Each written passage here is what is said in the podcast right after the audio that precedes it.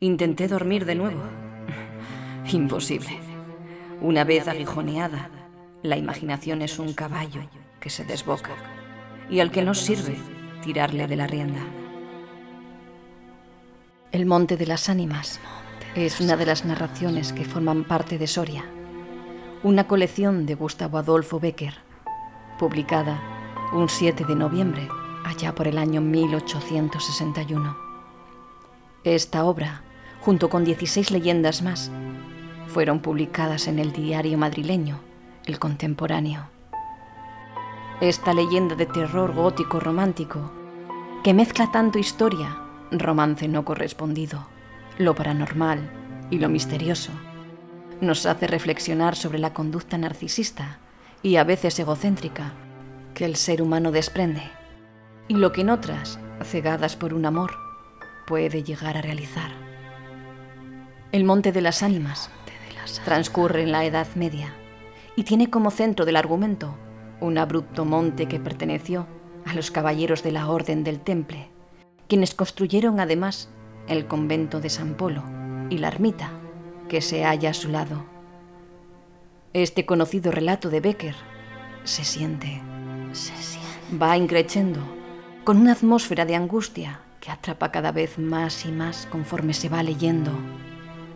Atrapa y ahoga, ya que el suspense se mantiene durante toda la brevedad del relato.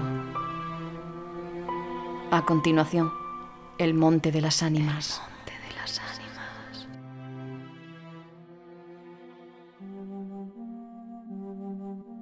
La noche de difuntos me despertó. A no sé qué hora, el doble de las campanas.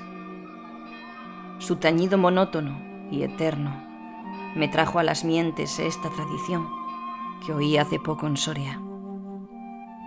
Intenté dormir de nuevo. Imposible. Una vez aguijoneada, la imaginación es un caballo que se desboca y al que no sirve tirarle de la rienda. Por pasar el rato, me decidí a escribirla, como en efecto lo hice. Yo no la oí en el mismo lugar en que acaeció, y la he escrito volviendo algunas veces la cabeza, con miedo cuando sentía crujir los cristales de mi balcón, estremecidos por el aire frío de la noche. Sea de ello lo que quiera, ahí va, como el caballo de copas. Capítulo 1 Atad los perros, haced la señal con las trompas para que se reúnan los cazadores y demos la vuelta a la ciudad. La noche se acerca, es día de todos los santos y estamos en el monte de las ánimas. ¿Tan pronto?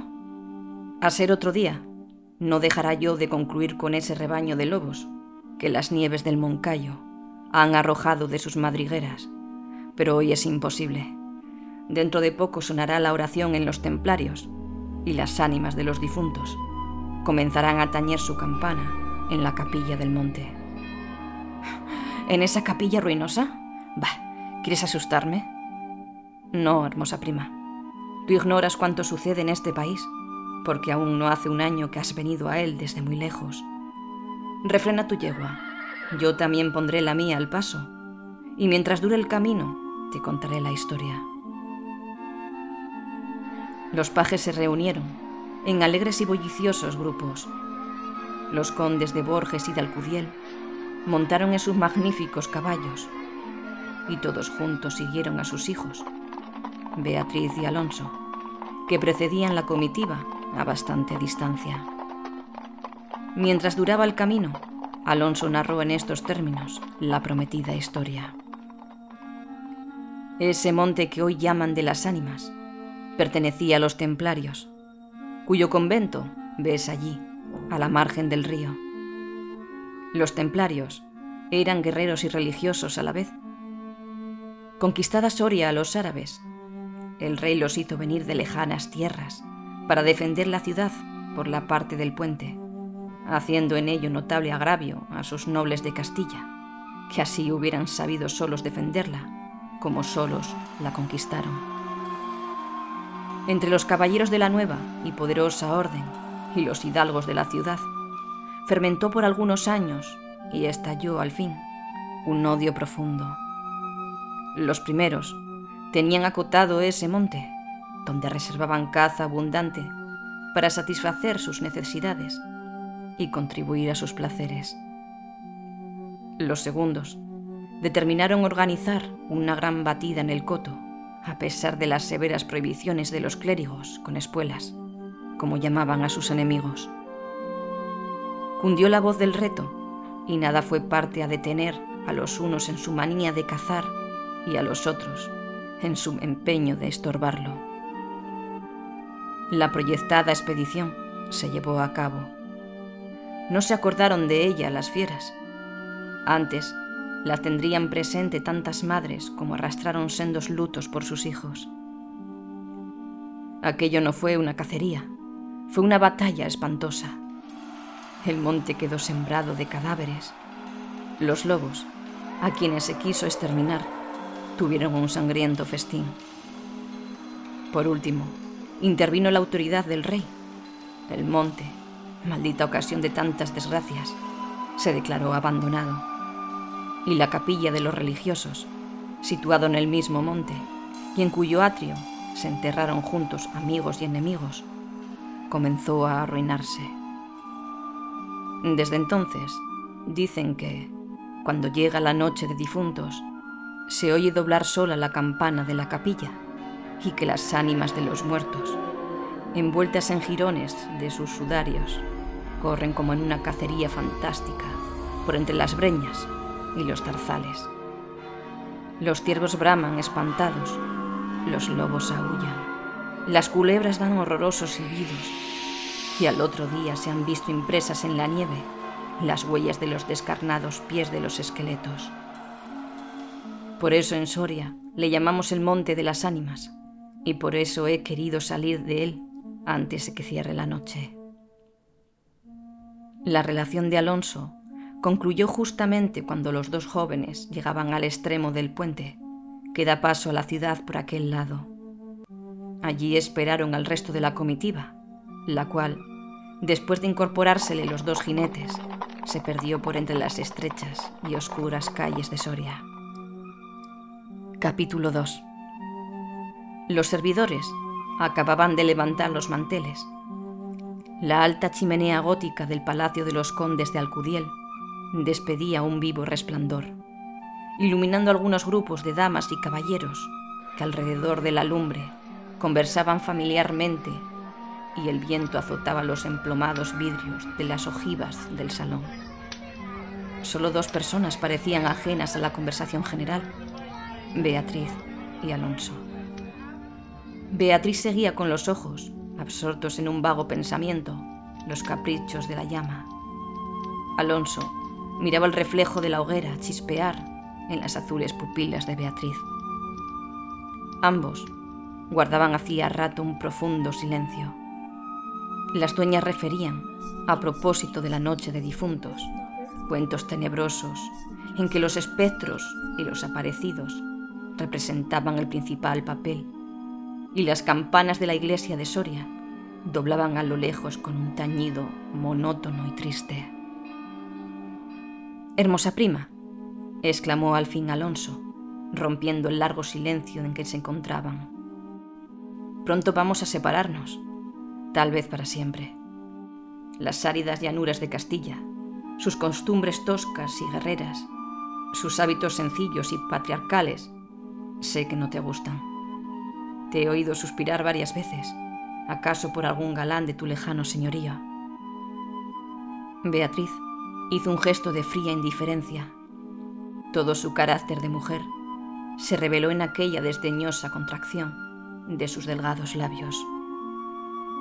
Tal vez por la pompa de la corte francesa, donde hasta aquí has vivido, se apresuró a añadir el joven.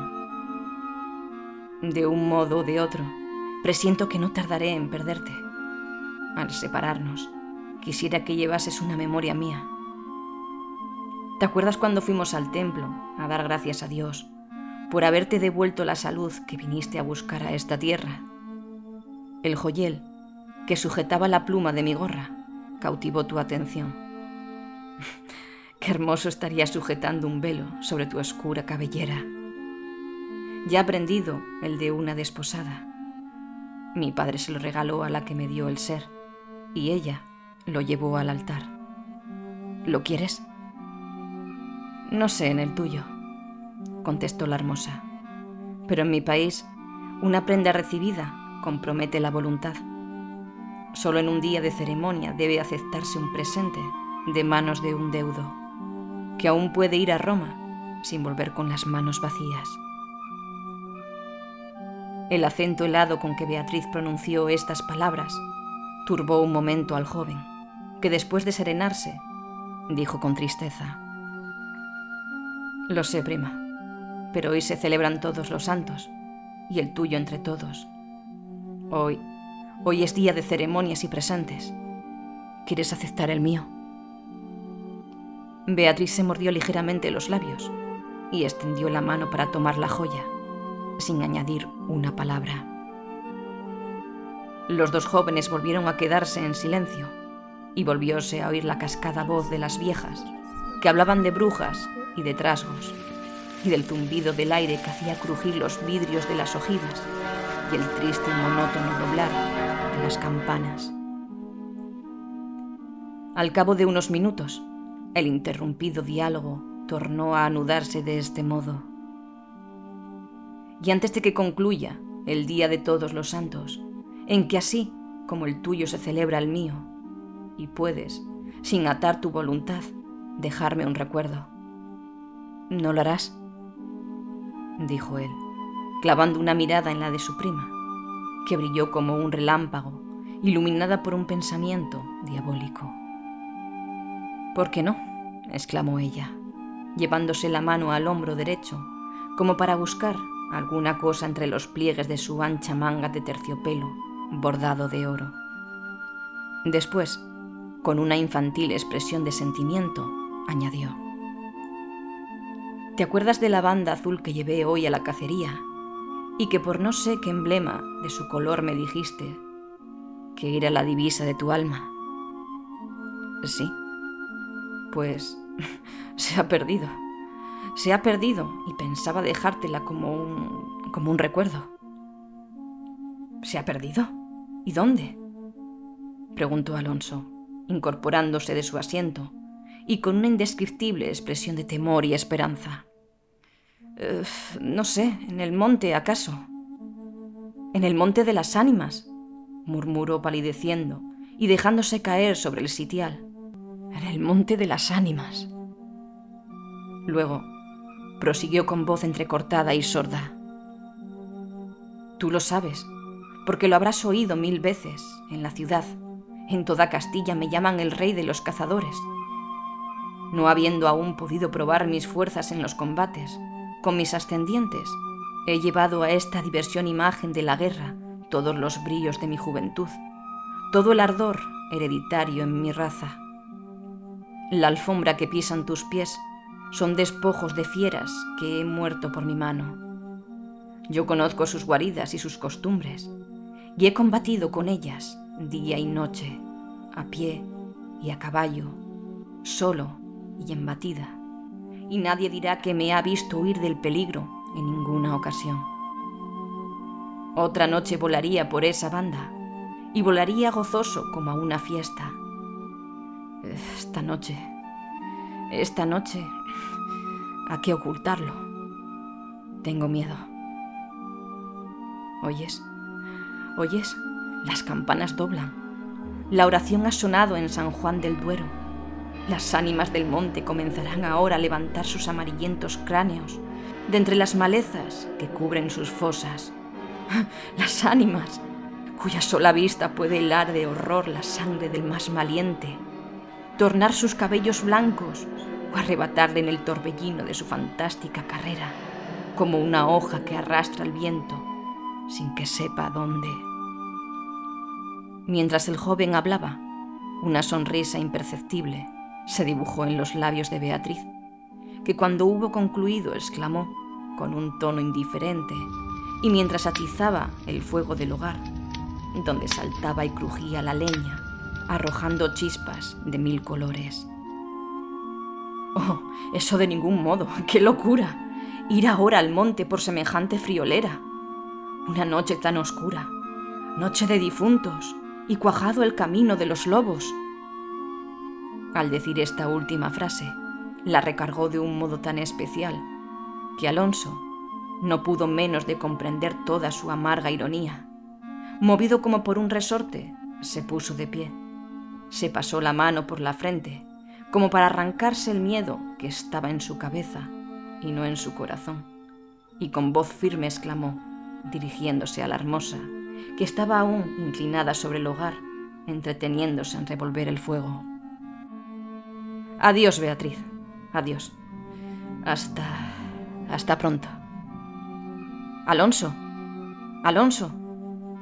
dijo ésta, volviéndose con rapidez, pero cuando quiso o aparentó querer detenerle, el joven había desaparecido.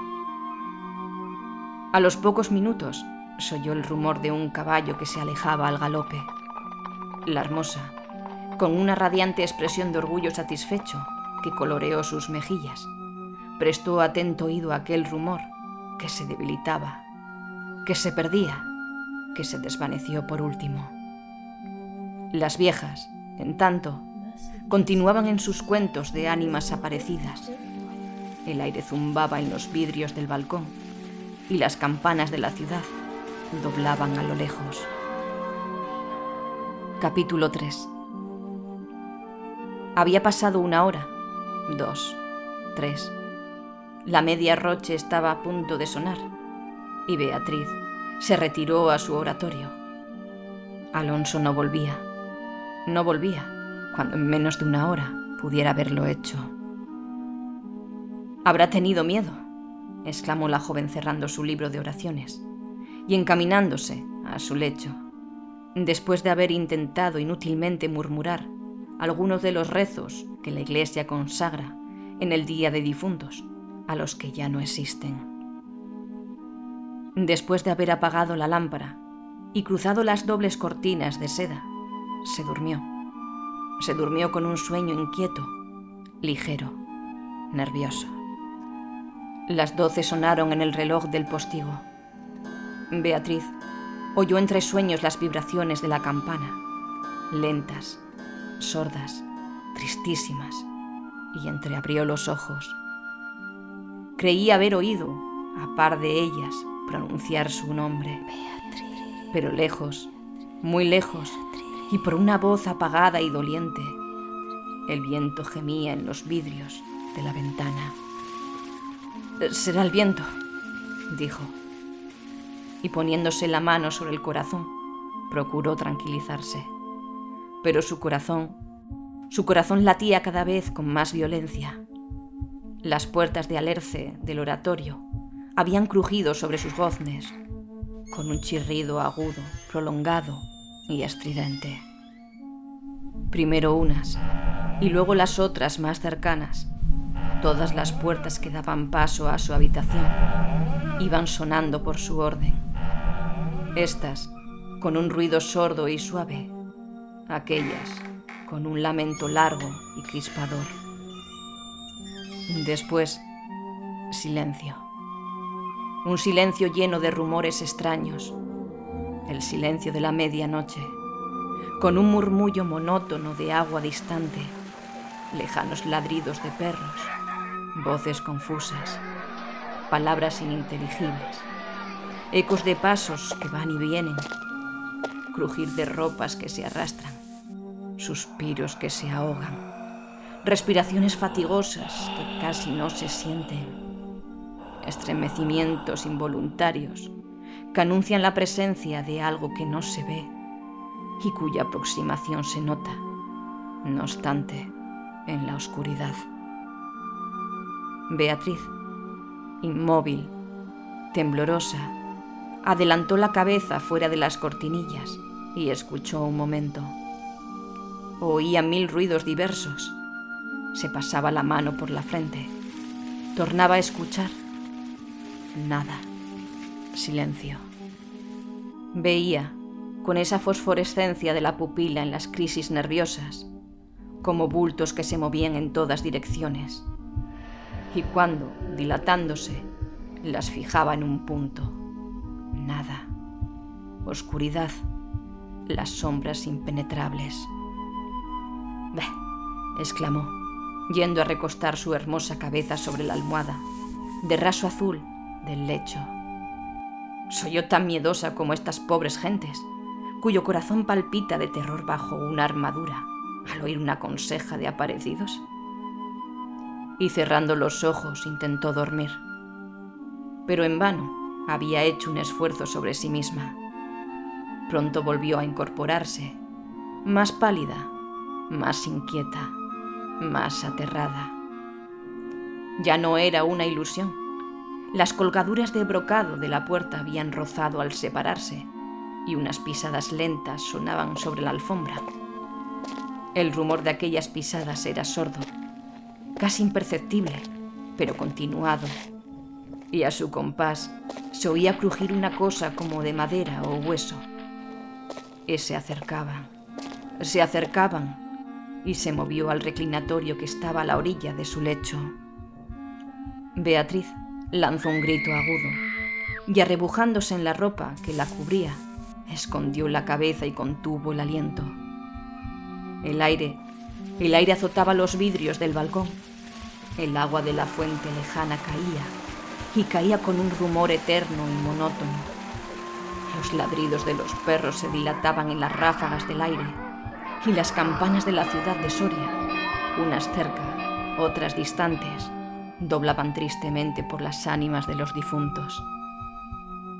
Así pasó una hora, dos, la noche, un siglo, porque la noche aquella pareció eterna a Beatriz. Al fin despuntó la aurora. Vuelta de su temor, entreabrió los ojos a los primeros rayos de luz. Después de una noche de insomnio y de terrores, es tan hermosa la luz clara y blanca del día. Separó las cortinas de seda del lecho y ya se disponía a reírse de sus temores pasados, cuando de repente un sudor frío cubrió su cuerpo. Sus ojos se desencajaron y una palidez mortal decoloró sus mejillas. Sobre el reclinatorio había visto sangrienta y desgarrada la banda azul que perdiera en el monte la banda azul que fue a buscar Alonso. Cuando sus servidores llegaron despavoridos a noticiarle la muerte del primogénito de Alcudiel, que a la mañana había aparecido, devorado por los lobos, entre las malezas del monte de las ánimas, la encontraron inmóvil, crispada, asida con ambas manos a una de las columnas de ébano del lecho, desencajados los ojos, entreabierta la boca blancos los labios, rígidos los miembros, muerta, muerta de horror. Capítulo 4 Dicen que después de acaecido este suceso, un cazador extraviado que pasó la noche de difuntos sin poder salir del monte de las ánimas, y que al otro día, antes de morir, pudo contar lo que viera refirió cosas horribles.